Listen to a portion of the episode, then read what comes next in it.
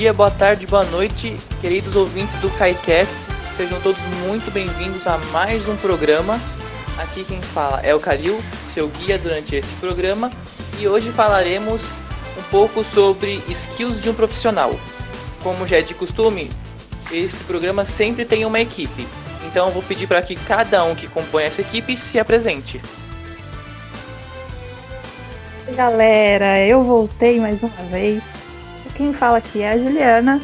Vocês estão me ouvindo aqui para falar um pouco mais desse assunto de grande proporção. Estudante de engenharia civil e preparadíssima para conhecer um pouco mais sobre esse tema que vai ser desenvolver o nosso conhecimento profissional e pessoal. Oi, gente, meu nome é Tatiane, eu estou no sétimo semestre de Engenharia Química. Eu sou estou na diretoria acadêmica do CAI e eu adoro conversar sobre soft skills. Olá, pessoal, eu sou a Bianca, estou no nono semestre de Engenharia Eletrônica e falaremos um pouquinho sobre soft skills juntamente com a Ailton. Boa tarde, pessoal. Então, como convidado me apresentando, né, Ailton Alcântara, sou engenheiro mecânico, é, pós-graduado em administração de empresas é, com ênfase em gestão empresarial avançada. É, tenho aí mais de 20 anos de carreira trabalhando em multinacionais, sempre na área automotiva. É, e hoje é, sou é, head de um departamento, né, eu encabeço um departamento onde a gente atende as montadoras automotivas, né, para desenvolvimento, é, tanto na área comercial quanto na parte de engenharia de aplicação.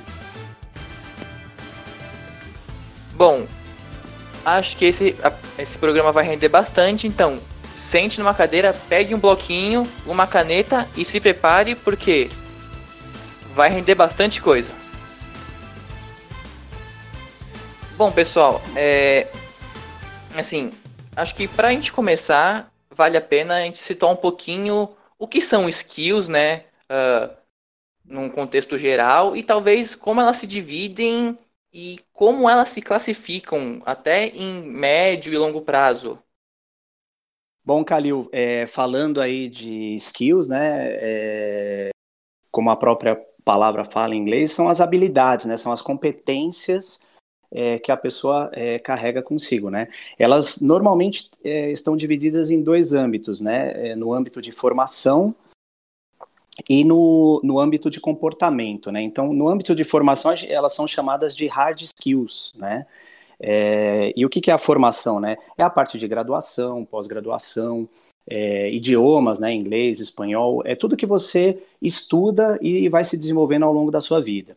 E a parte ligada à, à, questão comportamental, aí são as soft skills, né, que daí é a questão de simpatia, empatia, né, lembrando que empatia é você é, se colocar no lugar da outra pessoa, liderança, flexibilidade, saber trabalhar em equipe, criatividade, é, você ser uma pessoa é, que sabe conduzir uma gestão, né, fazer a gestão de negócios ou de processos ou de pessoas. Então essas são as soft skills, né?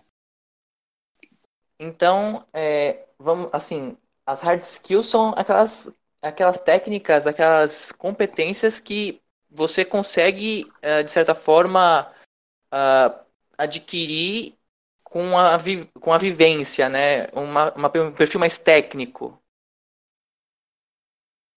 Bom, de certo modo, para ficar é, bem fácil gravar, né? A, a, hard skill é o que você tem que estudar, você tem que se formar é, sobre, a, sobre aquilo. Então, por exemplo, a graduação, né? Você fazer administração de empresa, você fazer engenharia, medicina. Então, isso é uma hard skill, né? É, é, é, o que traz, é o que você traz no currículo, é o teu diploma, né?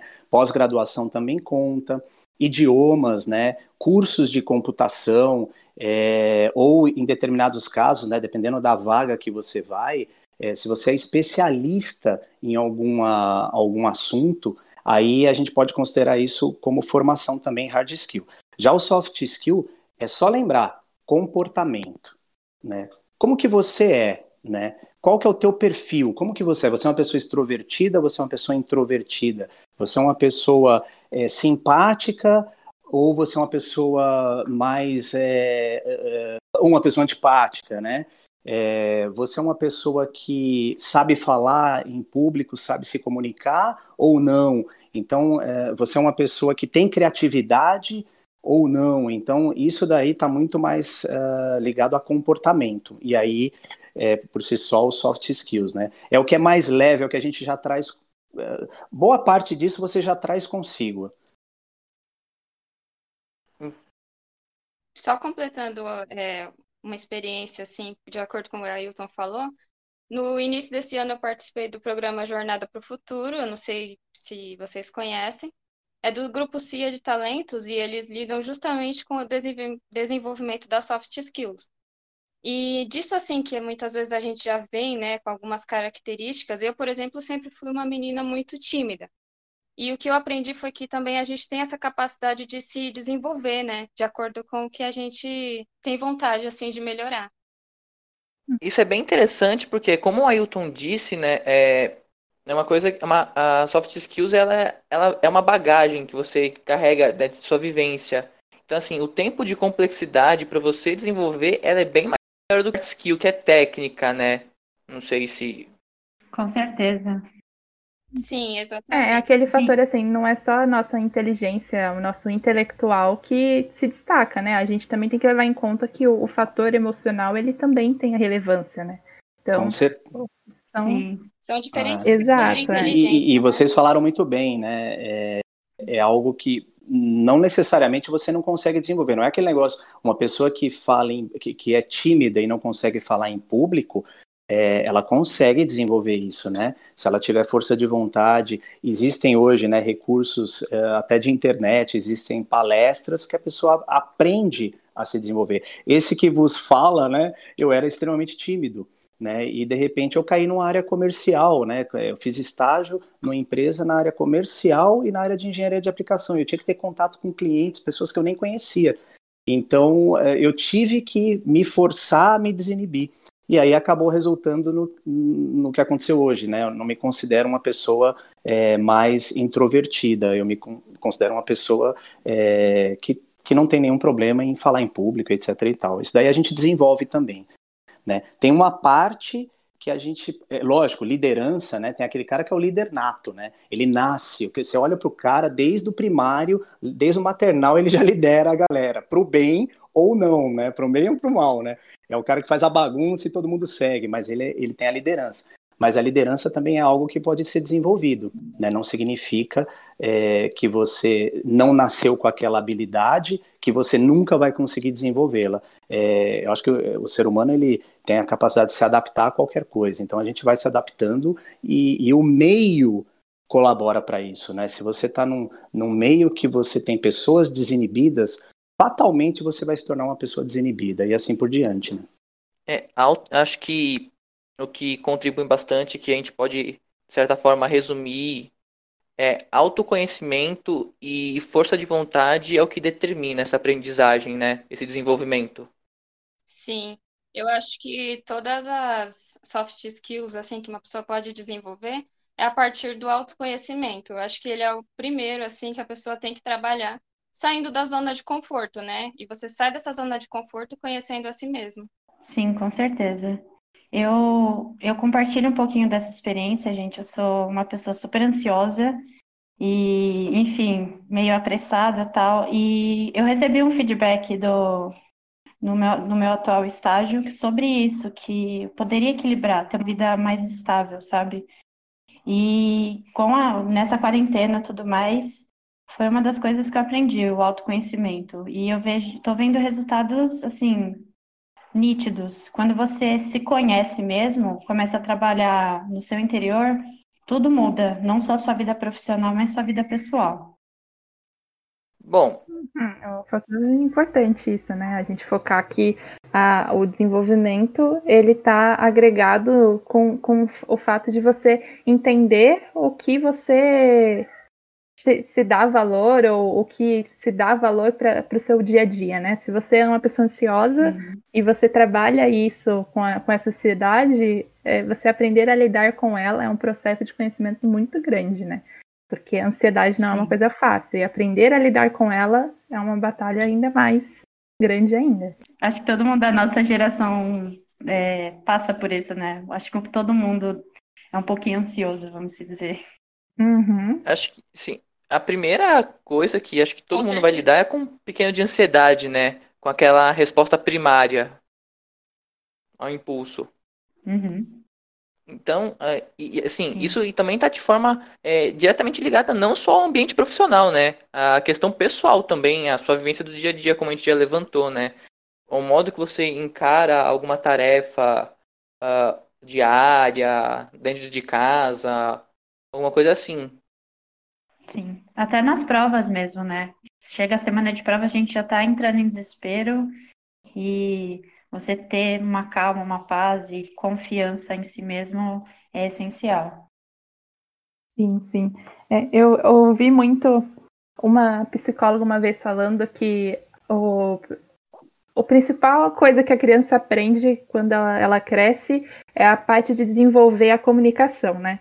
E a comunicação é uma coisa que é muito difícil a gente aprender a lidar da forma certa, porque todo mundo fala que existe a forma certa de se comunicar, mas a forma certa para mim, que estou sendo emissor, não é a mesma do receptor. E assim vai, né? Então, são habilidades que muitas vezes a gente desenvolve com o decorrer do tempo e que elas são, são adaptáveis. E, e, e aí a gente vê que a, a, nossa vida e as nossas habilidades a gente desenvolve não só para a parte profissional, né? Mas para convivência mesmo com as outras pessoas que a gente tem ao nosso redor.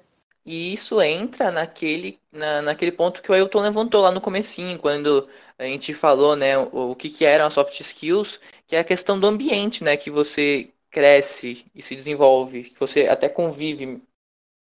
Isso tem uma grande influência nesse, nesse quesito de comunicação, de ansiedade. É, to, todos nós é, somos frutos do meio, né, que a gente convive. Né? Então, é, por isso que vocês falaram é, do autoconhecimento, né? É muito importante que você se perceba e perceba o, o que está ao teu redor, né? É, eu sempre falo, né? Ninguém vive tanto para aprender com as próprias experiências. Então a gente aprende com as, com as experiências dos outros. Então é, importante a gente prestar atenção também ao que acontece ao nosso redor, né? Então uh, acompanhar as pessoas que são importantes para nós, né? É, ter uh, é, pessoas é, que você admire e que você é, busque imitá-las né, no que você acha que é correto, faz parte também desse desenvolvimento dos soft skills, né? Ailton, no quesito de hard skills e soft skills, qual seria a importância de cada uma no ambiente industrial, no ambiente de obra, que seria na parte de civil, e no ambiente de escritório, que seria um pouco mais comercial? Bom, Bianca, é, falando primeiro de hard skill, né? O que, que hoje é, as empresas, né, é, é, buscam, né? Obviamente que você tenha uma boa formação, né? Idioma, é, eu acho que é, já há um bom tempo se tornou algo que é pré-requisito. Então, você ser graduado hoje já é um pré-requisito. Você ter um idioma além do português também, seja ele espanhol, inglês ou outro qualquer, dependendo até de que empresa você vai trabalhar, né? Se é uma empresa francesa, talvez o francês seja mais importante do que o inglês, né? Mas é importante que você tenha uh, e sempre se preocupe com a sua formação, né? Com relação ao soft skill, é aquilo que eu falei que a gente comentou anteriormente, né? O autoconhecimento. Você está entrando num grupo, né? É, e aquele grupo te contratou por causa do seu perfil. Então, na entrevista já viram alguma coisa que combinava com eles, né? É, é muito importante que uhum. é, o candidato, né, seja ele a estágio, trainee ou emprego, ele sempre busque trabalhar numa empresa que ele combina com os valores daquela empresa.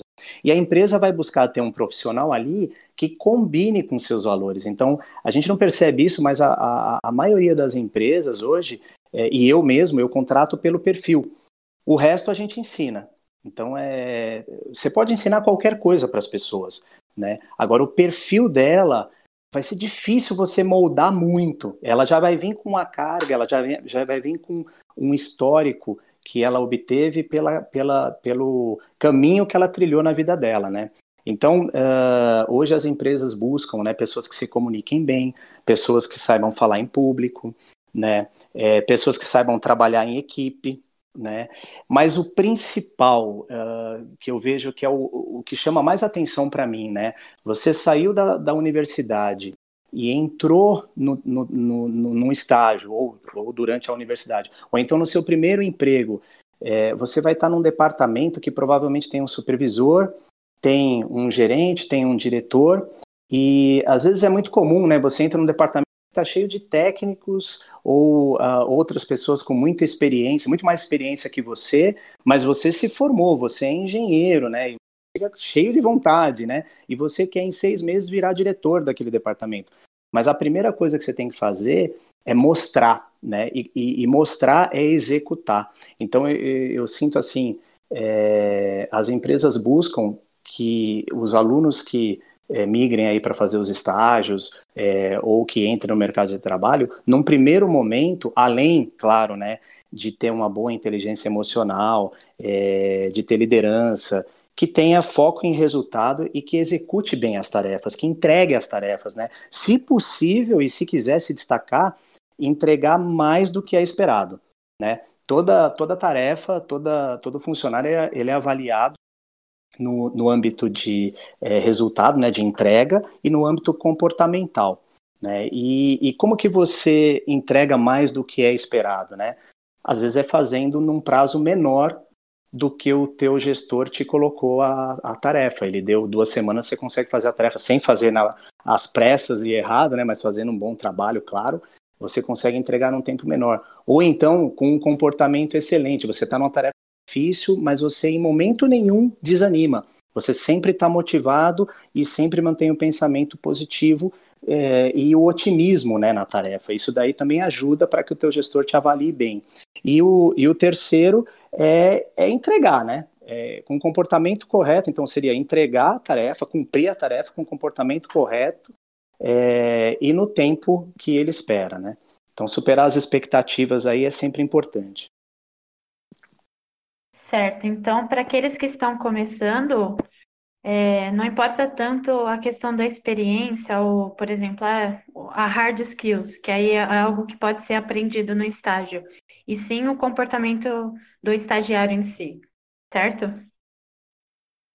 Isso mesmo, Bianca. É, se não fosse dessa maneira, é, para que, que você contrataria uma pessoa para fazer um estágio na empresa, né? Então, quando a empresa está contratando um estagiário, ela sabe que ele é um estudante de uma determinada profissão. No caso aí, a gente está conversando sobre engenharia, ele está estudando engenharia. E é, eu sempre, pelo menos nos processos seletivos que eu fiz, você não espera que uma pessoa que está iniciando a carreira, que está é, no meio da faculdade, no começo, ou está, está terminando, que tenha 20 anos de experiência em alguma, em alguma área.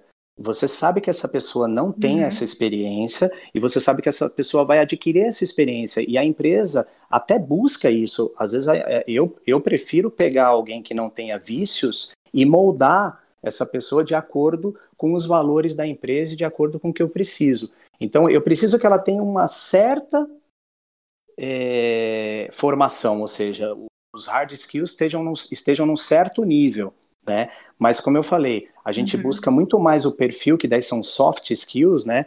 É, se eu estou buscando uma pessoa para a área comercial e na entrevista eu percebo que a pessoa é extremamente tímida, eu vou saber que eu vou ter dificuldade em moldar ela para que ela tenha contato com outras pessoas. Ao passo que se eu estiver contratando um projetista que vai ficar o tempo todo é, é, num local em silêncio para fazer cálculos, é, eu não preciso que ele, que ele seja tão extrovertido. Porém, ambos têm que ter um bom grau de comunicação. Né? Na entrevista, a gente vai fazendo uhum. as perguntas e vai verificando como que a pessoa é, responde. A maneira com que ela responde, a, a, maneira com que ela mostra convicção é o que eu acho que atrai o entrevistador, né, no caso. Uhum. Eu fiz essa pergunta porque, assim, é, tem muitas pessoas que iniciam a faculdade ou já estão na metade da graduação e aí vem aquele medo, né? Poxa, eu estou concorrendo com um estagiário que já teve, já, já teve alguma experiência ou fez Senai, enfim. Eu, eu já passei por isso e converso com vários estagiários que também passaram isso, então é bem bacana, assim, saber dessas informações. dar um pouco mais de ânimo para o pessoal que está começando. É, eu queria também comentar, é, é, eu já, já comentei isso antes, porque alguns aí, né, no caso a Bianca eu já conheço, né, é, eu, o meu primeiro estágio, eu, eu fiz 11, se eu não me engano, foi 11 entrevistas, e eu não passei nenhuma delas, né, em nenhum momento eu desisti, é, e aí na décima primeira foi a que eu fui é, escolhido, né, é, e no meio do caminho, eu me lembro que eu fiz uma entrevista. É, tem aquelas que tem dinâmica de RH, é normal. É, tem empresa que foca muito isso, tem empresa que prefere que o gestor escolha, porque no final da, das contas, é, o gestor é que vai trabalhar com aquela pessoa, então ele tem que tomar a decisão, né? É, mas eu lembro que teve uma entrevista que eu fiz que eu fiz junto com outro candidato. E na época eu mal falava inglês, né? Eu estava estudando engenharia com muito sacrifício, eu dava aula particular é, para pagar a faculdade e é, então eu, eu estudava inglês sozinho, né? Aliás, boa parte do que eu aprendi de inglês não foi nem escola, foi estudando sozinho.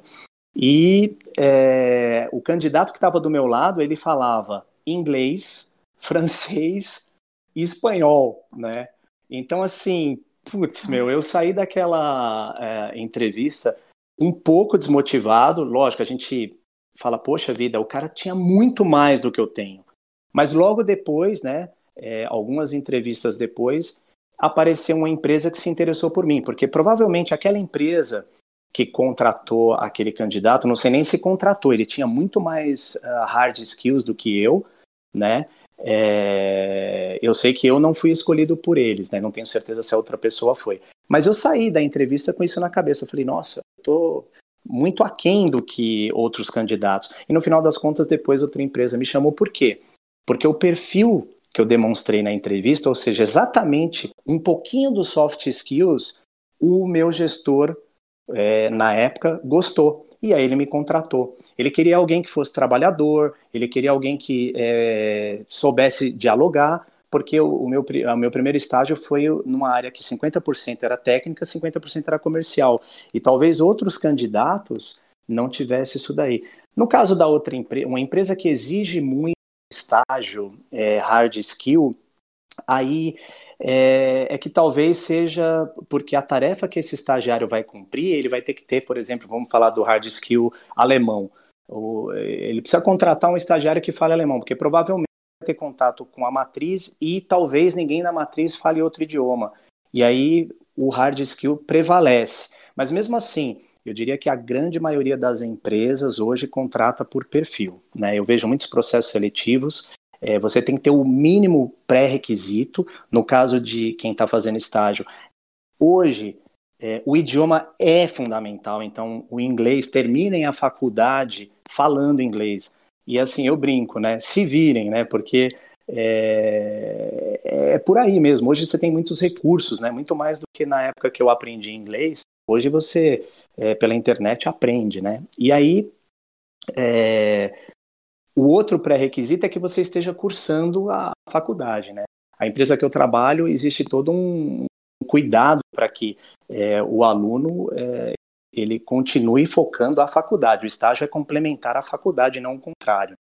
É, esse ganchinho que você fez, comentou, né, da hard skill, é, da soft skills.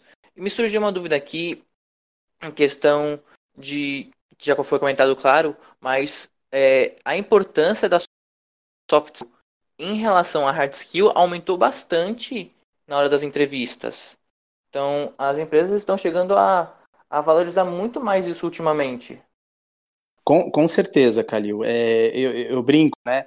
É, falando como engenheiro, né? A gente sempre acha alguma coisa matemática ou alguma coisa em termos de geometria espacial, né? Ou geometria pura, mas eu sempre falo, é, a empresa busca pessoas hoje, né? O mundo, o mundo empresarial busca pessoas que, que têm uma atenção para três vértices de um triângulo, né? Se ela, se ela tiver atenção a esses três vértices que eu vou comentar, muito provável ela vai é, subir na empresa, né? E o, o primeiro é a competência, né? Como eu falei, você tem que entregar. Né? Você está fazendo o seu trabalho, não adianta você ser o cara mais legal do mundo e não realizar a tarefa. Tem que realizar a tarefa, né? Se possível, né, entregar mais do que o teu gestor espera, né? O segundo vértice é a formação. Você está estudando é, engenharia ou alguma outra faculdade e você está ao mesmo tempo se esforçando para aprender um idioma, né? A empresa vai perceber isso. O que, que ela vai interpretar?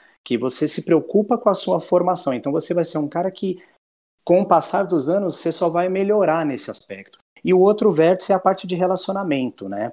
Ninguém consegue fazer as coisas sozinho, né? Então, é, todo mundo precisa de ajuda de alguém em um determinado momento, para uma tarefa, para é, um projeto. Então, você tem que saber trabalhar em equipe, tem que ter bom relacionamento com, com seus colegas. Então, se você trabalha esses três vértices, muito provável que você é, está fadado ao sucesso na empresa, né? E a empresa presta atenção nisso. É o que eu falei, eles buscam é, uma pessoa que tem o perfil e que combine com os valores, né? Cada empresa tem os seus valores, né? Mas eu diria que, em média, é, hoje, Calil, é, as empresas, se você pegar um, um gráfico, é, o eixo Y, performance, o eixo X, comportamento, né? Aí a empresa quer o cara que tem o melhor comportamento possível e, e a maior performance possível, né? E aí o, o cruzamento desse, de, desse eixo é, é o que a empresa quer. É, porém, não dá para ter tudo. Então, às vezes, a, a, empresa prefere alguém que tenha um excelente comportamento, né? É, que está muito ligado a soft skills, totalmente ligado a soft skills, do que a pessoa que seja tem uma performance altíssima, mas que para conseguir os seus objetivos passe por cima dos outros, ou minta, ou, ou seja corrupto. É, isso daí hoje não é possível, né? Então, as empresas preferem pegar uma pessoa que tem um excelente comportamento e ajudar ela a performar.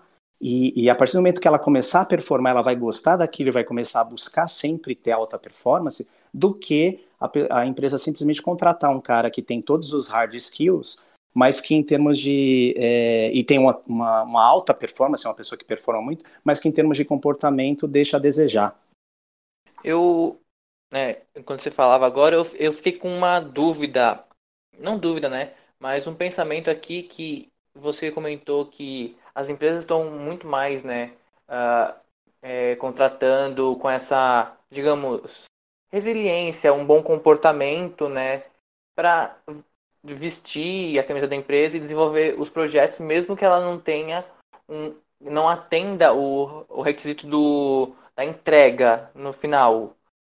Ah, como a empresa poderia, ah, dentro deste perfil, motivar a, o desenvolvimento dessas skills para melhorar esse, essa entrega? Bom, é, primeiro, na realidade, a empresa busca sempre quem entregue resultado, né? O que eu comentei é que a empresa valoriza hoje os soft skills tanto ou mais do que os hard skills, né? Então, se eu estou contratando um estudante de engenharia, ele tem que estar tá cursando a faculdade. E se eu sou uma multinacional, muito provável que vai ser um pré-requisito que ele fale inglês, por exemplo, né? ou espanhol que seja. Né? Por outro lado, eu preciso de uma pessoa que trate bem, por exemplo, que vai lidar com clientes e que trate bem esses clientes. Então, eu vou pegar uma pessoa que combine com esse perfil, nesse exemplo que eu estou dando. Né? É, e o que eu comentei sobre a empresa preferir, numa, na dúvida, eu prefiro uma pessoa trabalhando comigo que tenha bom comportamento, eu ajudo ela a performar, do que uma pessoa que tem um mau comportamento e performe passando por cima dos outros, como eu falei, ou então mentindo, né? Ou então sendo corrupto. Como que a empresa ajuda essa pessoa que tem bom comportamento, né? Lógico, ela tem que ter o mínimo de, de vontade, né, para performar. E aí é o trabalho de equipe. Então, como eu falei para você, não tem nada que a gente faça sozinho, né? Então, entra num projeto, é uma equipe. E aí, é, cada componente da equipe vai ter o seu papel. E aí, no começo, a gente vai mostrando para a pessoa como que ela deve se portar. Então, vamos supor, é, o estudante, eu acho que já é inerente, a, né, você dando, você tem os prazos aí, né, para entregar os seus trabalhos de conclusão, ou seja quais forem os trabalhos, né? Tem prova com da data marcada e horário, se, se você chegar no, no meio da prova, não sei nem se é, pode entrar na sala, na sala de aula, né, para realizar a prova se chegar muito atrasado, né? Mas vamos supor que a pessoa não entenda o, o, o, o tempo, né, o timing da empresa, né? Então, tem um projeto para entregar. Eu vou lá e, eu, e faço junto, oriento essa pessoa, falo para ela, olha, é, a gente precisa cumprir esses determinados prazos. Depois que a gente cumpre e entrega o resultado, ou seja, é, você conquista um projeto ou você apresenta o projeto de um no prazo, a gente tem que comemorar, né? A gente tem que é, reconhecer né, essa conquista. E quando você faz isso, a pessoa automaticamente se motiva para a próxima tarefa. Né? Então, eu, assim, particularmente, eu costumo, a primeira tarefa, eu, eu busco fazer junto com a pessoa, para a pessoa entender. Aí, depois, a pessoa faz a, vai fazer. E aí, conforme ela vai é, é, desempenhando, a gente vai é, motivando, né? Ou seja, eu diria o seguinte, a gente a, acaba calibrando por causa dos soft skills e a gente ajuda a pessoa a performar, né, no final das contas, né? Lógico, a pessoa é, tem que ter a formação dela, né? Então, eu não espero que é, contratando uma pessoa que faz uma faculdade de engenharia que ela não saiba fazer conta ou que ela não saiba o que é um, um, um projeto ou que ela não saiba o que é um cronograma, né, de projeto. A gente contrata uma pessoa que já tenha o mínimo necessário e a gente só encaminha, né? Eu acho que a liderança hoje tem um papel muito importante, que é, é colocar a pessoa certa na posição certa e indicar o caminho para ela seguir, né? Dando resultado e crescendo, né? E a outra grande tarefa do líder, que eu acho que é a mais importante, para mim o verdadeiro líder ele cria outros líderes, né? Então é, tem uma pessoa que trabalha comigo, por exemplo, ou não só uma, né? Mas uma, uma delas fez estágio comigo e eu identifiquei sinais de liderança há tempos é, nessa pessoa e hoje ela é uma de pessoas na empresa, ou seja, o papel do líder é identificar isso daí, né? Identificar é, as pessoas que lideram negócios, identificar as pessoas que são boas para liderar pessoas e colocar cada um na posição certa que ela performe, né? Você fala isso porque dá aquele, daquela impressão assim que a, a ideia que a gente tem de que o estágio é que vai dar pra gente a sensação de como é realmente o, um comportamento, muitas vezes a gente já tem esse comportamento, só tem que colocar ele em prática, porque a gente não, não sabe como que lida com ele dentro do, do momento que você está exercendo o trabalho, né? Então, muitas vezes você tem um perfil, mas você só precisa de, de um, um momento, virar o botãozinho para desenvolver, né? Isso é, é o que eu, a gente comentou também da, da, da, capacidade que a gente tem de adaptação. É, o estágio, é, lógico, a empresa está observando a pessoa, mas a pessoa também tem que observar muito a empresa e os colegas, né? Como eu falei, quando você entra no estágio, é, automaticamente passa um tempo que você vai falar, poxa, aquele cara é um excelente profissional, ele está sendo valorizado. Poxa, eu, eu, eu vou procurar ser como ele é. Ele é um cara, ele, ele estuda muito, ele, ele se prepara muito para as reuniões, então eu vou me preparar muito para as reuniões, e assim por diante. Então, é, às vezes você já tem alguma, alguma habilidade e você só tem que ser observadora no momento de entrada do estágio para poder entender onde você pode colocar a habilidade, se eles usam, né? Se, se, como eu falei, né, se você é uma pessoa que já é por natureza comunicativa e vai fazer um estágio na área comercial, ótimo, você vai saber pegar o telefone sem a menor vergonha e ligar para o cliente e resolver o problema com o cliente, né, sabendo como puxar a conversa, etc e tal.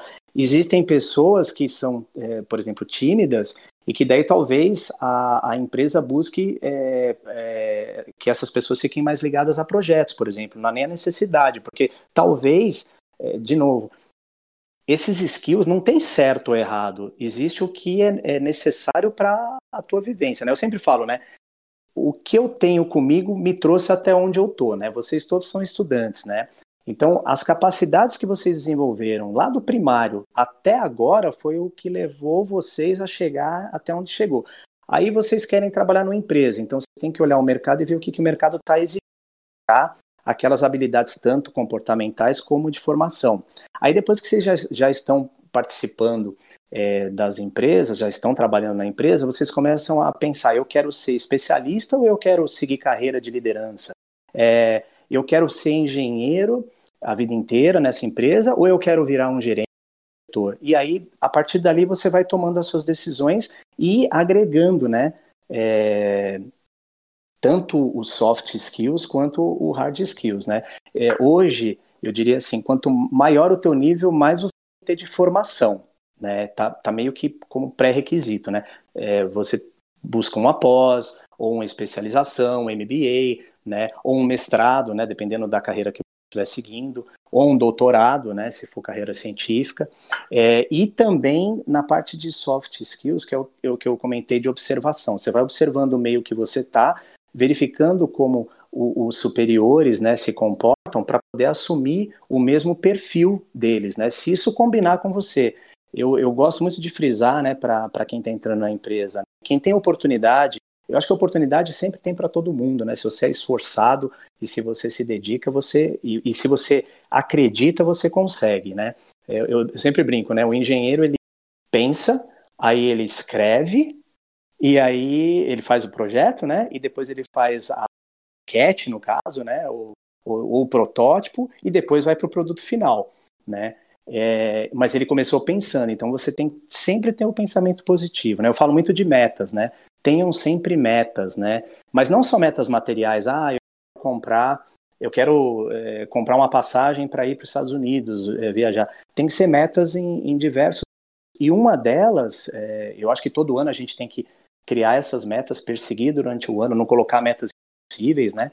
Mas uh, não focar só o lado material, mas fo focar também outras vertentes, né? Por exemplo, é, se você é uma pessoa que não consegue falar em público, colocar como meta se dedicar e arriscar e tentar falar em público. Vai devagarinho, né? Ou busque ajuda. Existem, é, existe hoje, né? Mentores, coach, é, psicólogo. Tem um monte de maneiras de você conseguir buscar essa extroversão, né?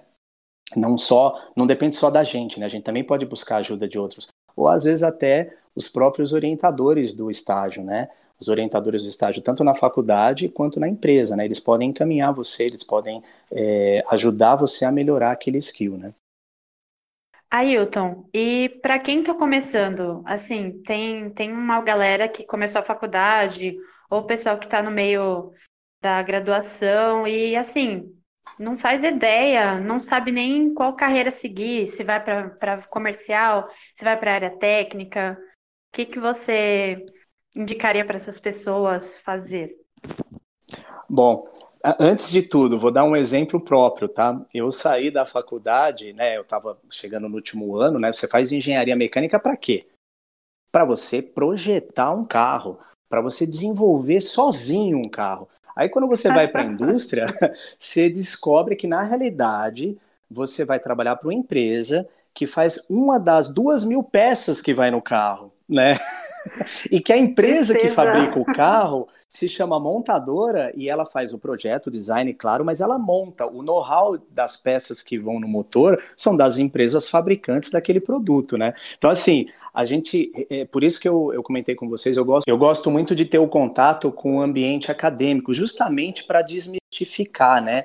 Às vezes a, o estudante, ele, ele tá tão concentrado no ambiente acadêmico e ele fica tão distante do mundo corporativo que quando ele se lança para o mercado, ele não, não tem a menor ideia do que vai acontecer, né? Então, assim, primeira coisa, vai procurar o estágio, leia o que está sendo comentado no, no, no anúncio do estágio, né? Que área você vai trabalhar? Outra coisa, nem sempre, não tenha preconceito, né? Se a gente não quer que os outros tenham preconceito conosco, não tenhamos com os outros, né?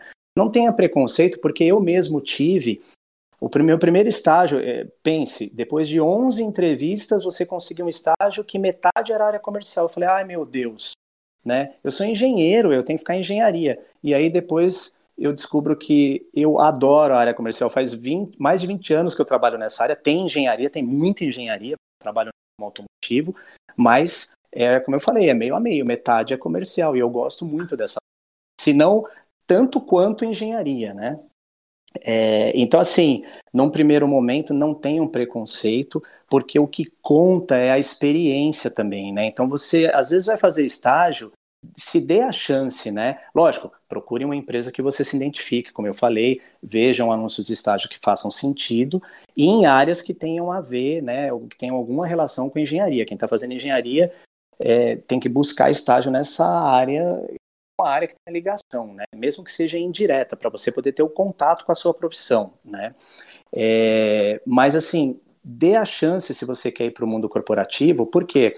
Porque às vezes é, lá na empresa alguém percebe que você tem certas habilidades que vai te levar a outro caminho dentro da empresa.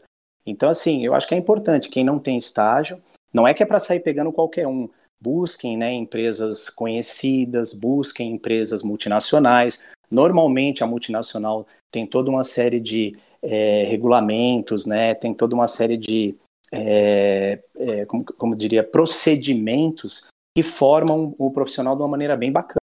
Né? E aí ele fica, como é que fala, pronto para trabalhar tanto em empresa multinacional, continuar trabalhando, como em empresa nacional também. É, mas busquem, se possível, é, trabalhar em empresas que sejam conhecidas.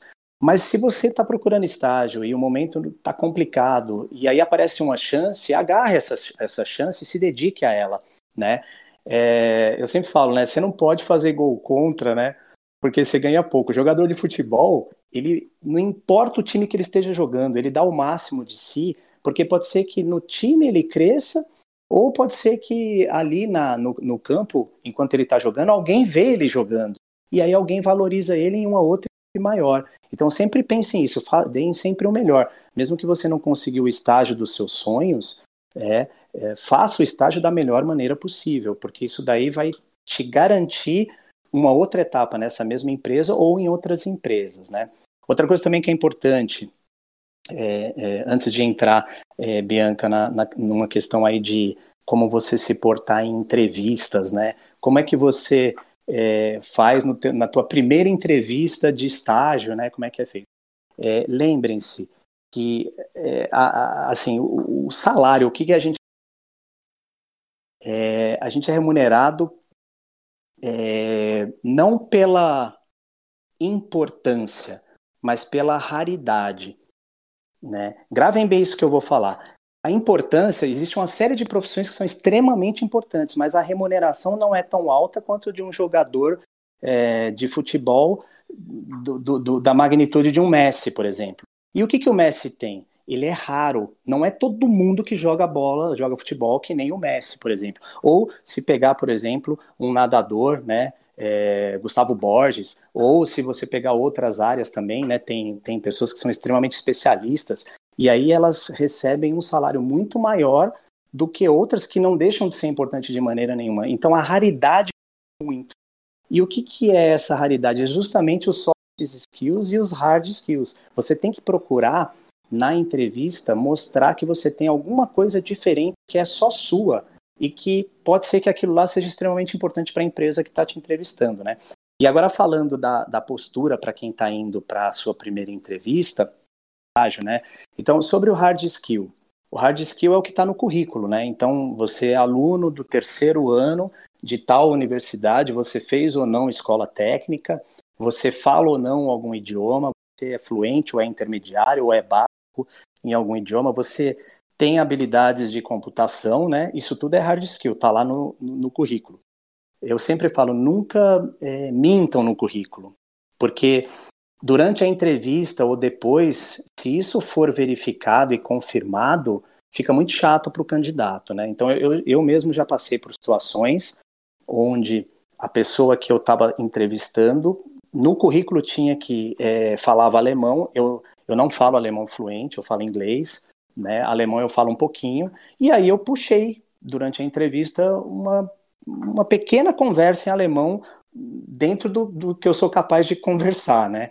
E a pessoa não conseguiu responder nada. Aí depois a pessoa comentou que na realidade ela tinha ido para a Alemanha, mas que ela tinha trabalhado em uma as pessoas explicavam as coisas gesticulando. Então ela não teve, ela na realidade ela não falava alemão. É, era muito básico. E, e aí é, eu fico pensando, puxa, risco altíssimo, né? Você coloca que você fala inglês fluente no currículo, né, o seu hard skill, e de repente você é básico. Você está arriscando muito, né? Porque o entrevistador pode fazer a entrevista inteira em inglês, né? Então, é, se ele busca inglês fluente, ele não vai te contratar. É, sobre a formação, mais ainda, né? É, formação em termos de graduação, né? Você colocar que faz engenharia e você não faz engenharia, isso não se faz, né? Porque daí você quebra, né, a confiança logo na entrevista. Então, eu recomendo que no currículo você, vocês sempre colo coloquem o que vocês têm mesmo, não o que vocês vão ter, ou coloque o que você tem. Se você fala básico em inglês, coloque básico. Se a pessoa te chamar para entrevistar, ela não vai ter expectativa que você fale fluente se você escreveu básico. Ela vai testar e ver como é esse básico, né?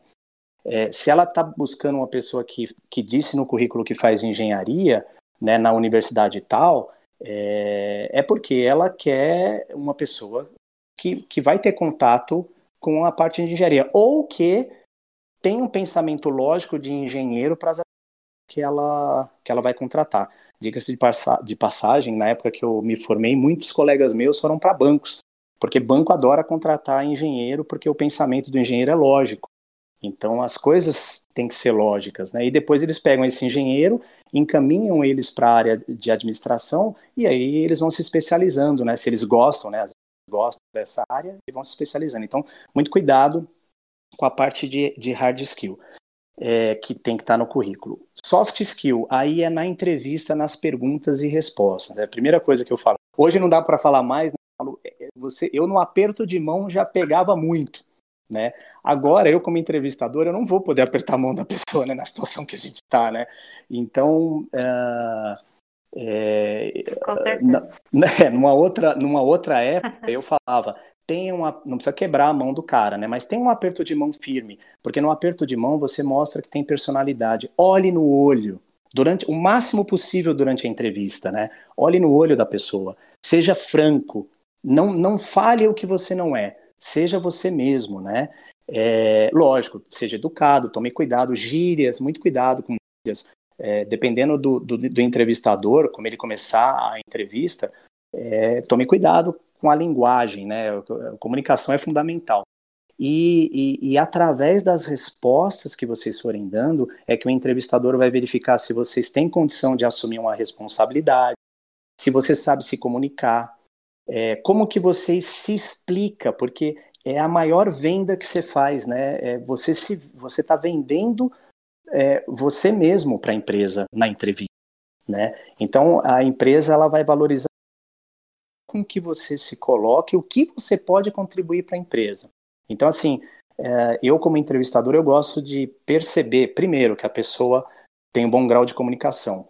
Segundo, né, que ela é sincera. E eu acho que, lógico, não dá para você pegar tudo em uma hora de entrevista, mas você pega boa parte, né? E eu não sou nem psicólogo, hein? Aliás, é, talvez seja uma, uma carreira para o futuro aí. Eu tenho muito interesse, né? Quem, quem é de exatas gosta, eu pelo menos gosto, me interesso muito pelas coisas humanas, né? Mas é, como eu estou buscando um perfil que combine comigo e com a empresa, eu vou prestar muita atenção na maneira pela qual a pessoa se coloca na entrevista. E, e outra coisa muito importante, como o que, que essa pessoa vai agregar na minha equipe.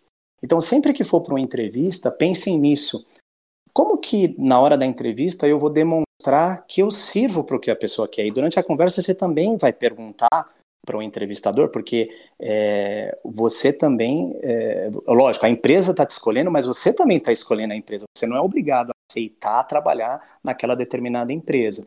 Então, durante a entrevista, você também vai vendo, né, você pode perguntar qual é o escopo da vaga, é, o que, que precisa ser feito, e ali, na hora que o entrevistador estiver te explicando, você vai e fala: olha, eu sou muito bom com isso aqui, né? Eu, eu, eu, eu, é, que eu tenho muita facilidade é, com, com esse determinado assunto aqui.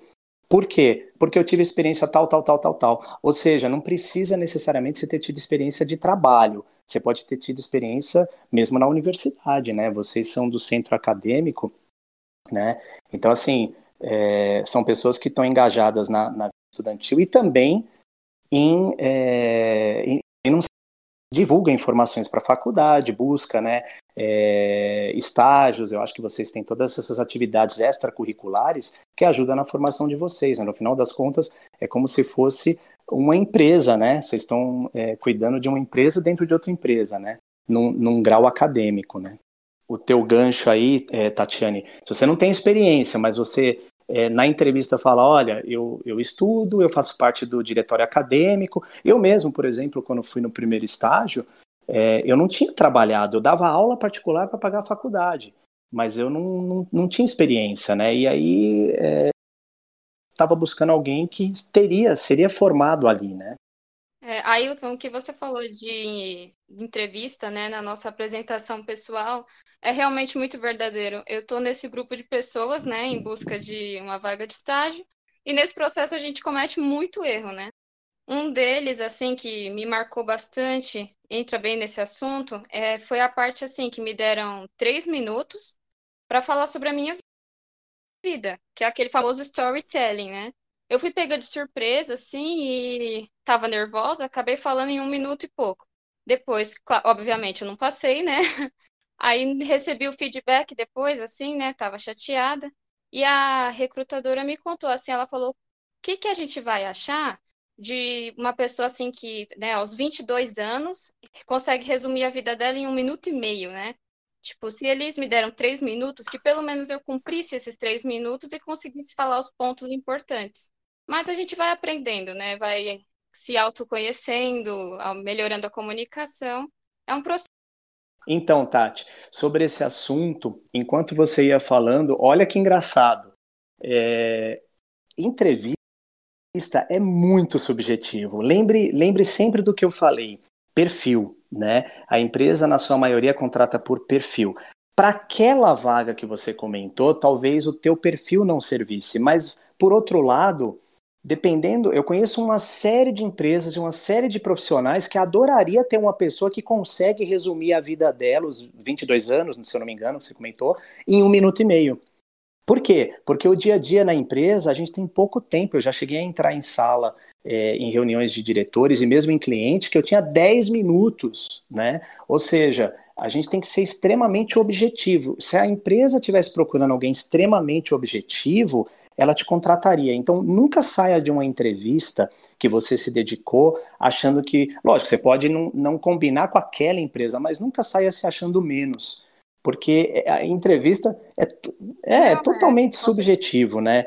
É, por outro lado, é, é, assim, de maneira relativamente antagônica ao, ao que você falou, né? Do, do, de você preencher os três minutos, o que eu sempre falo para os meus colegas e, e, e, e para os estudantes que eu tenho contato, o seu currículo, não faça o seu currículo de cinco páginas, de dez páginas, de três páginas, né? O meu currículo, para vocês terem ideia, eu tenho mais de 20 anos de experiência. O meu currículo tem duas páginas. Para ser sincero, uma página e meia. Lógico que eu tenho um maior onde eu coloco todos os cursos, mas o que eu envio para entrevista, pra, quando, no, no, caso de fazer um, se eu tenha que fazer uma entrevista, o que eu envio é o que combina com aquela empresa. Então, não adianta eu colocar um monte de curso que não tem nada a ver com a vaga que eu estou indo prestar, né? E eu já tive situações na própria empresa, é, em avaliações, que a, a matriz solicitou, por favor, você poderia enviar o seu currículo em uma página. Aí, veja a dificuldade, né? É, você descrever toda a sua vida profissional com mais de 20 anos em uma página. Mas sabe por que, que isso acontece? Porque na hora da, da seleção, é, eu mesmo, eu, eu, eu, não, eu não trabalho na empresa fazendo ações, né? Eu trabalho na empresa como responsável no departamento de vendas e engenharia. Então eu tenho toda uma rotina totalmente ocupada. E aí na hora que surgiu a oportunidade de contratar um estagiário, né? Existe aquele primeiro filtro do RH, que faz a seleção, ele pega os candidatos que mais combinam com a empresa e ele passa para o gestor. E ele vai passar, sei lá, 10, 15, 20 currículos, né? E aí, uh, é, entre o gestor tem pouco tempo, ele vai olhar o que tiver a melhor estética, pelo menos esse é o meu ponto de vista, tá? O que tiver a melhor estética e o, e o que passar a mensagem mais rápido, porque não vai dar tempo eu ficar olhando várias páginas. Então, aqueles currículos que são mais resumidos e que vão direto ao ponto, para mim, são os que mais interessam. Já mostra é, algo que a gente vê muito em engenharia, que é a objetividade. Né? Então, de maneira nenhuma, é, Tindo, não se sinta mais ou menos, sinta simplesmente que você não combinou com essa empresa. Mas com certeza outras empresas você combinaria justamente por ter conseguido resumir sua vida em um Agora eu vou contar uma piadinha, tá? vou contar uma piadinha. Mas... Aí, Calil, vamos lá. O diretor da empresa pede para a assistente dele, por favor, me mande todos os currículos, né, é, para a vaga de gerente. E aí ela pega uma pilha com 60 currículos e vai vindo em direção a ele. Aí ele fala, não, só os primeiros cinco, porque para trabalhar comigo tem que ter sorte na vida. Então, assim, brincadeiras à parte, né? Ai, que ele, né, brincadeiras à parte, é, a gente também tem que ter sorte, né, é, no bom sentido, né, eu falo, a gente faz a nossa sorte, é, ou seja, é, bem dizia o Oscar, né, aquele jogador de basquete, né, que ele era craque na cesta de três pontos, e aí uma vez falaram para ele que ele tinha sorte e ele, se eu não me engano, ele comentou, né, eu não tenho sorte não, depois de todo, todo treino eu fico mais uma hora treinando arremesso de três pontos. Então a gente faz a nossa sorte. Mas também existem situações, por isso que eu falo, você tem que buscar de qualquer maneira ir com a energia elevada para entrevista. A energia ela vai ser percebida pelo entrevistador. O teu ânimo, o teu grau de ânimo, por mais pense, eu, eu tomei on, é, 10 não para ter um sim. Né? Eu fiz 11 entrevistas para conseguir estágio. Meu, era assim, eu chegava, eu lembro que eu falava, na época eu não era casado, mas eu falava para meus amigos, não, mais um, que eu não consegui, né? Mas é assim, a gente cai e levanta, cai e levanta, cai e levanta. É, mas procurem sempre participar das entrevistas com um grau de energia alto, porque isso é, é, é perceptível. Ou seja, sempre vão para uma entrevista acreditando que vocês vão conseguir passar. Né? É, se não passar na entrevista, não significa que você mais ou menos significa que você não combinou e muitas vezes é para o nosso bem, né? Porque às vezes a gente é, é colocado, é, você acha que um não que você recebeu, primeiro, o não que você recebe ali trazer um monte de coisas boas também, porque daí você vai ter a experiência para fazer outra entrevista. E muitas vezes você acha que, puxa vida, é, eu não consegui passar nessa empresa, nossa, adoraria trabalhar, e de repente não é. O teu lugar é outro. Eu mesmo falo por mim, né? Aquela entrevista que eu comentei com vocês, que o candidato que estava do meu lado falava três idiomas e na época não falava nenhum, né, além do português, é, puxa, não é uma empresa que eu gostaria de trabalhar hoje. Na época era o que tinha, né? mas não é uma empresa que eu gostaria de trabalhar hoje. Hoje eu estou onde eu uhum. gosto. E talvez eu esteja, se aquele candidato foi contratado, talvez eu até esteja numa posição melhor. Né? O, é, eu falo, o sucesso não é ser o diretor da empresa, né? O sucesso é você estar tá bem consigo e com a sua profissão. Né? Não é ser seu dono, não é ser seu presidente. É você estar tá bem consigo e com o seu trabalho e conseguir fazer as suas coisas. Eu sempre falo, né, o objetivo não é você ser o presidente da empresa. No meu ponto de vista, o objetivo é outro. Ser presidente ou diretor ou gerente é o caminho, é a maneira para você adquirir ou atingir o seu objetivo. Então, por exemplo, meu objetivo é ter estabilidade, é comprar uma casa, é viajar todo ano para fora. Então, para esse objetivo, eu preciso na empresa chegar na posição tal. Né? Mas a meta é outra, né? O meio para chegar à meta é que é a, a, profissão, né? A gente escolheu uma profissão de engenharia. Eu mesmo, quando me formei engenheiro, não tinha certeza que eu ia migrar para a área de gestão. A gente sai engenheiro, eh, sai formado em engenheiro querendo fazer engenharia, né? E, e depois a vida vai impulsionando a gente para outras áreas. A gente começa a ver que o engenheiro é muito, muito, muito, três vezes muito versátil. Né? Ele é muito versátil. Né? Então ele pode trabalhar em qualquer área, por esse pensamento lógico que é normal ter, né? É, é. Engenharia. É o que você, que você comentou mais cedo e tal, pra, que do banco, né? Uma das versatilidades também, parte de gestão. O pessoal sai querendo ser engenheiro, mas trabalha em engenharia, mas a versatilidade às vezes te abre outras portas até para uma satisfação, né? Um, um, um, um sucesso para si, né? Não sei.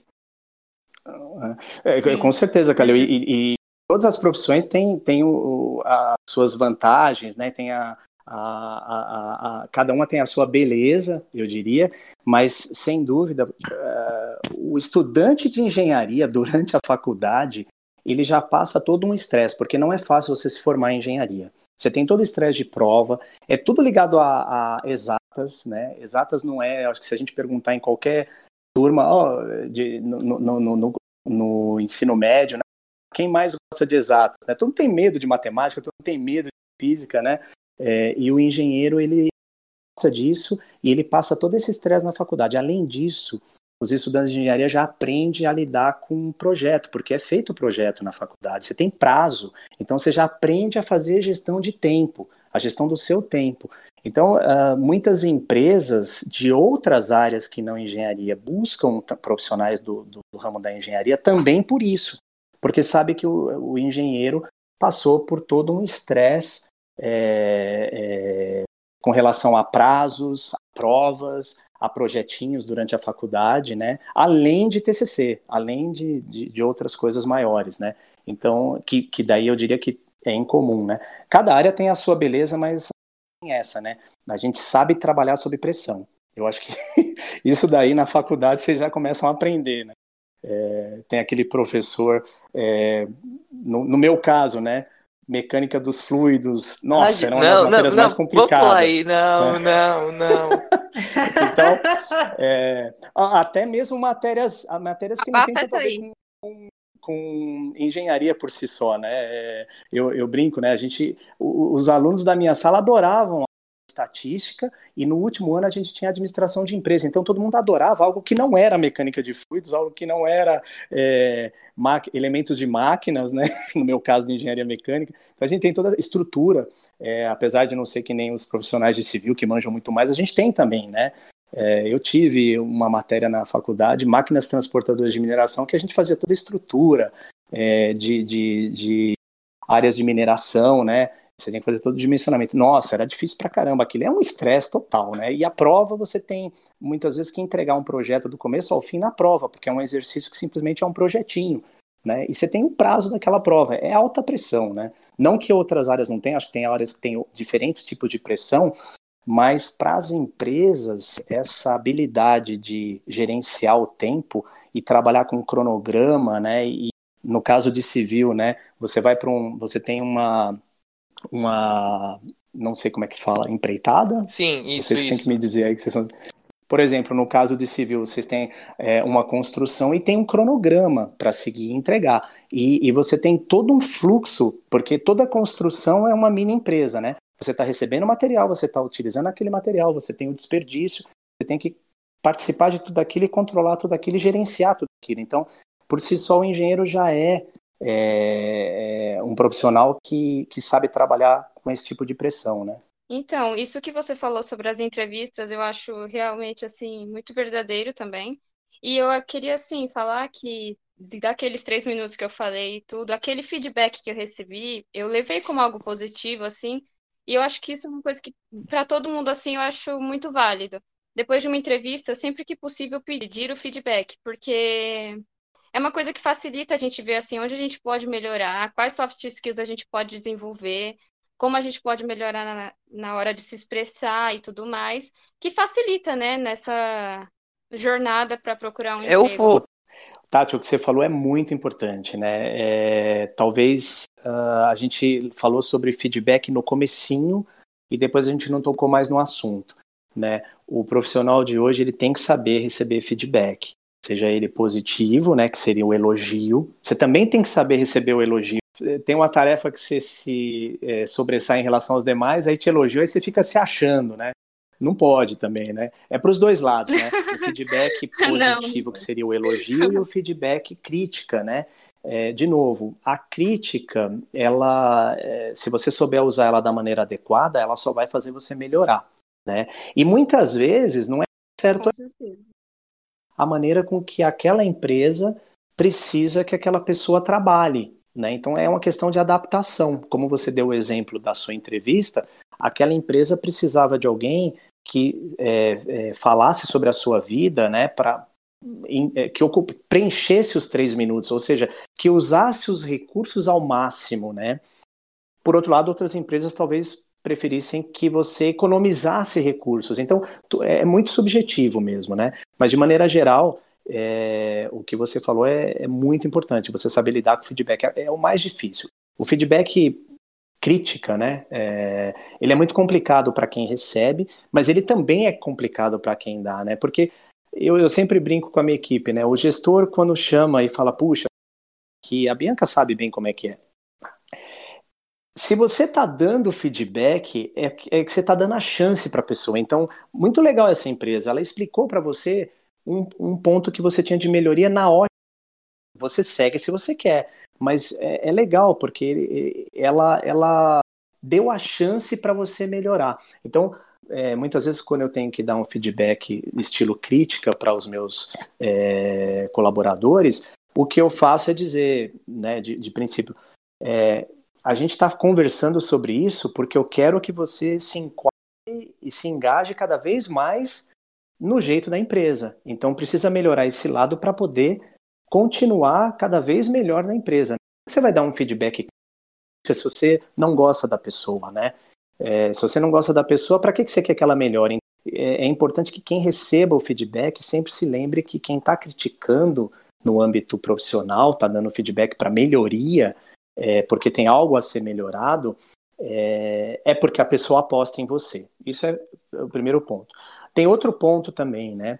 É, eu, como gestor, eu procuro focar o lado forte de cada um. Então, é, cada é, colaborador na, na, na, função que ele faz melhor. Então, a pessoa começa a trabalhar comigo e eu vou vendo como que ela trabalha. E aí eu falo, puxa, ela tem essa habilidade a mais que outro colega aqui. Então, quando eu tenho determinada tarefa, ela que vai cuidar dessa tarefa. Em, ao passo que, de repente, o outro tem uma outra habilidade que se sobressai, e aí esse outro eu coloco para outra tarefa. Porque também não dá para, assim, falando como gestor, não dá para você ficar focando só os pontos de melhoria da pessoa. A pessoa também tem muita coisa boa. Então, é, faça ela usar mais e mais o que tem de bom, e o que der para ela melhorar, você ajuda ela a melhorar. Né? É bem nesse sentido. Sim, exatamente. E tem mais uma soft skill assim que para mim foi importante também aprender e a gente acabou nem comentando, que é de cultura e valores. Assim, até que ponto a gente pode aceitar uma cultura de uma empresa diferente da nossa, né? Eu, por exemplo, já fiz, é, já fui para entrevista, que quando eu me deparei com a cultura assim da empresa, eu vi que não tinha nada a ver comigo. E nem se, e, assim, eu nem quis continuar, né, porque eu acho importante também que a gente conheça bem a cultura da empresa que a gente está indo para o processo Isso. seletivo, né? Você deve saber bastante disso. Isso, é, Tati, é...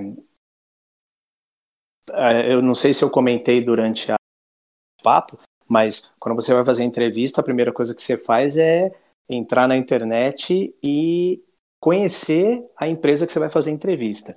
Se você tem algum colega que trabalha lá, você vai ligar para ele e perguntar, e aí, como é que é aí, né? É, se você é, sabe que essa empresa atua no ramo é, eletrônico, é, no ramo da computação, no ramo automotivo, você vai procurar entender como é que está aquele mercado. Então, se preparem dessa maneira para a entrevista, porque subjetivamente quem te entrevistar vai falar, poxa, ela era da área não sei, vou dar um exemplo. Ela era da área de alimentos. Nossa, mas eu conversei, bati mó papo com ela sobre a área de computação. Ela, ela se preparou para a entrevista. Então, no mínimo, a pessoa vai entender que você é, sempre busca se preparar para as coisas, né? Mas é, o, o, que você falou, a gente acabou comentando, né? É, dos valores, né? A empresa te escolhe e você escolhe a empresa. Se você não combina com os valores da empresa que você está sendo entrevistada, não trabalhe nessa empresa. Eu, eu diria que daí é, é, uma história bem complicada, né? Porque você, se você não combina com os valores da empresa, e o que, que é valor, né? É, seria liberdade de agir, por exemplo, né? No caso da minha empresa, a gente tem esse valor. Tem outro valor que é uns pelos outros, né? São valores, né? Cada, cada empresa vai ter os seus, né? Mas de maneira geral, e de, deixando de maneira bem simples, você tem que trabalhar com empresa que as pessoas combinem com você. E tem mais um ponto. Se você tiver a oportunidade de fazer entrevista com o seu gestor, é, você tem que lembrar também que, é, eu diria aí, 70% da vontade da pessoa trabalhar na empresa está ligada a quem é o gestor dela. Então, tem mega empresas no mundo, mas que, dependendo do gestor, que está ali, é ele que vai ser fator decisivo para a pessoa gostar de trabalhar ou não, para a pessoa recomendar a empresa para outra pessoa conhecida ou não, né? Então, durante a entrevista, é muito importante que quem está sendo entrevistado também vá, assim, bem a, a, de maneira prática, vá com a cara do gestor, né? O gestor tem que ir com a nossa cara e a gente tem que ir com a cara do gestor, porque você vai trabalhar com aquela pessoa todo dia, né? Acho que quem está fazendo estágio aí sabe bem o que eu estou falando, né? Você olha, por isso que eu falo que o olho no olho tem que ter uma conversa muito franca na entrevista, né? Eu, eu, eu não gosto de seguir muito roteirinhos na, nas entrevistas, né? eu, eu deixo a um pouco mais solta. Normalmente, quando eu faço entrevista, eu explico um pouco da empresa e depois aí eu vou perguntando da pessoa. E eu gosto de ter uma conversa bem descontraída. Eu acho que a Bianca lembra, bem, bem descontraída, a gente vai perguntando, bem clara. Eu falo é, o, o que, que eu preciso no meu departamento e o que, que eu vejo na pessoa. E eu, eu acho que tem que ser muito franco, né? Os dois lados. E aí é, a chance de dar certo é muito maior. Quando você confia em quem está te entrevistando num primeiro momento, né, primeira impressão, é, se, você, se ela confia em você e você confia nela, já tem um bom caminho aí é, é, trilhado e aí você já começa com o pé direito. Sim. Sim, e eu só quero deixar o nome de um site que tem me ajudado bastante nisso, para realmente conhecer a cultura da empresa, que é o Glassdoor. Dá para a gente até deixar no link. A gente põe depois. Necessário. Legal. Eu fiquei aqui, né? A gente comentou de entrevista, é, postura. Assim, é, foi uma coisa muito rica, a gente avançou é, para vários meios, mas eu queria voltar um pouquinho na ideia, já que a gente é, está falando, né, nós aqui praticamente daqui dos cinco, quatro somos de organizações estudantis, de uma organização estudantil né? E você, Ailton, comentou um pouco de know-how know e tal. Você acha que nessas, é, é, como é, organizações estudantis, é, co conseguem possibilitar um pouco de know-how para a gente conseguir expor isso na, é, na entrevista de estágio ou para trabalho? Oi, Calil. É, sim, consegue, né? Então, por exemplo, vocês durante a, o curso, vocês fazem projetos, vocês participam de projetos. Por exemplo, é, até mesmo o que você comentou nessa iniciativa de podcast que vocês é, tiveram, é algo que às vezes numa entrevista você pode comentar. Olha, eu participo, eu estudo na universidade tal, eu participo do centro acadêmico e eu dei algumas ideias de melhoria e a gente atuou e deu muito certo. Às vezes é, você não tem uma experiência em outra empresa, mas no mundo acadêmico experiência e você mostra nela que você tem liderança, você mostra que você é criativo. Então, tudo que você puder contar é, é, vai agregar, no meu ponto de vista. E é, lembrando, gente, para mim, assim, lógico, se você está contratando um estagiário é, e você está procurando um, um cara no último você já está com a vaga ali meio que pré-aprovada, né, para depois efetivar né? E aí você está procurando um cara do último ano, muito provável uma pessoa que já tenha tido alguma outra experiência profissional, né? Mas se você está procurando um estágio para treinar a pessoa, né? E para ela, depois que receber o treinamento, ajudar você a você realizar suas tarefas, né? Então é, uma, é um aprendizado, é uma troca, né? É um aprendizado é, mútuo e o gestor ele ensina, né? A empresa ensina o estagiário e o estagiário retorna aquilo com a sua força de trabalho durante o período que ele fizer estágio, né? É, eu falo, independente de efetivação ou não, ele tem que dar o máximo. Quando a empresa está buscando estagiários é, de primeiro e segundo ano, pouco provável que ela está buscando pessoas que já tiveram muita experiência. Às vezes, Calil, ajuda se a pessoa trabalhou, é, porque às vezes a, a, a empresa ela não quer nem perder tempo com, por exemplo, disciplina, coisas básicas que qualquer emprego vai ter. Então, horário de chegada, bater cartão, horário de saída, etc. e tal, horário de almoço, é, como que funciona. Então, às vezes a empresa valoriza, mas é o que eu falei. Quando você. É, cada um tem as suas é, habilidades né, e a, e, a, sua experiência de vida. Quando o, o entrevistador ele busca uma pessoa para uma vaga, ele cria um estereótipo. Ele fala, ah, eu quero o cara que tenha isso, isso, isso, isso. Então ele coloca lá cinco ou seis coisas que ele quer que a pessoa tenha. Na hora que ele vai para as entrevistas, ele não acha seis coisas, cinco ou seis coisas, ele acha quatro. E aí as quatro de um não bate com as quatro de outro. Então, não necessariamente é, para estágio, principalmente empresas que estão buscando pessoas que são do primeiro e do segundo ano para poder fazer dois anos, até dois anos de estágio, né? Que hoje eu acho que é o período máximo que pode ser feito, né? Um ano prorrogável por mais um muito provável que elas não estejam procurando pessoas que já tenham uma, uma alta vivência é, de outros estágios ou uh, corporativa. Por outro lado, é sempre bom, é o que eu, eu comentei com a Tati, né? Se tiver uma oportunidade no estágio, não é a melhor empresa, não é o que você queria. Mas às vezes vale a pena você começar, porque daí na outra oportunidade você tem pelo menos seis meses de um estágio já. Então já é alguma coisa a mais que outros candidatos que não têm. Então é sempre importante. Se você não tem, você tem que buscar se diferenciar de outra forma. No meu ponto de vista, o que ajuda muito para aquele, aquele estagiário que está começando são as outras hard skills, né? A soft skill, ele vai ter que ser muito simpático, ele vai ter que se sobressair em relação ao, aos outros. Mas na, nas hard skills, se ele tiver o idioma e bom no nível, por exemplo, se, se o inglês é algo que é, é importante para aquela vaga e a pessoa fala bem inglês, pode ser que ela seja escolhida em relação a outras é, que já tiveram experiência profissional. Né? Por quê? Porque talvez seja fundamental que a pessoa entre em contato com outras regiões do mundo.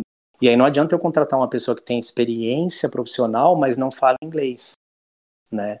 Então é, é por isso que eu falo, aproveitem a, o momento que dando engenharia e tentem, uh, dependendo do, do, futuro que vocês querem, né? Se for mesmo futuro acadêmico, né? Futuro acadêmico hoje, uh, você fala com outras universidades em outros países, né? Troca muita informação.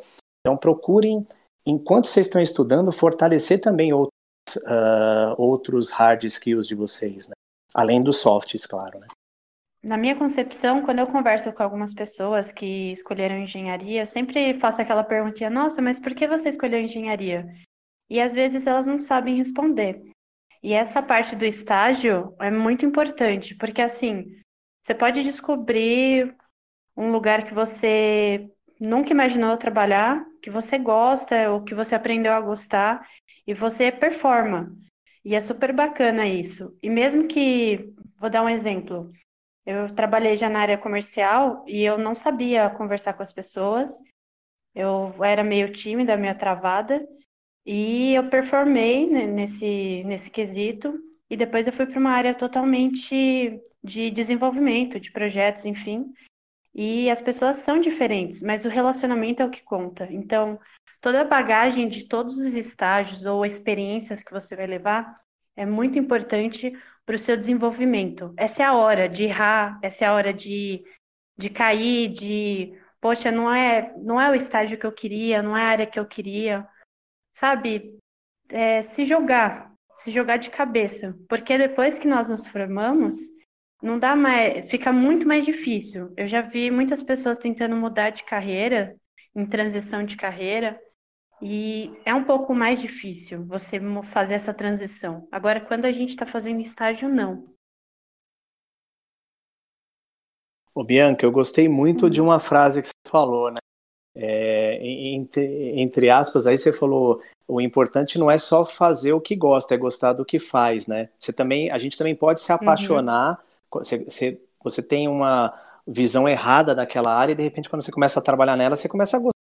E tudo depende das pessoas que estão ali ao teu redor também, né? E por outro lado, você está, pelo menos eu concordo, né? Eu acho que você está certíssima no que você falou. É, mudar de área, principalmente quando você fica muito tempo em uma área que você não gosta, é bem complicado. Porque daí você perde, né? E, e principalmente a fase de estágio, como você comentou, é uma fase de aprendizado, você erra, você aprende, você muda de estágio, vai para outra empresa e vai formando o seu, o seu perfil e o seu caráter profissional.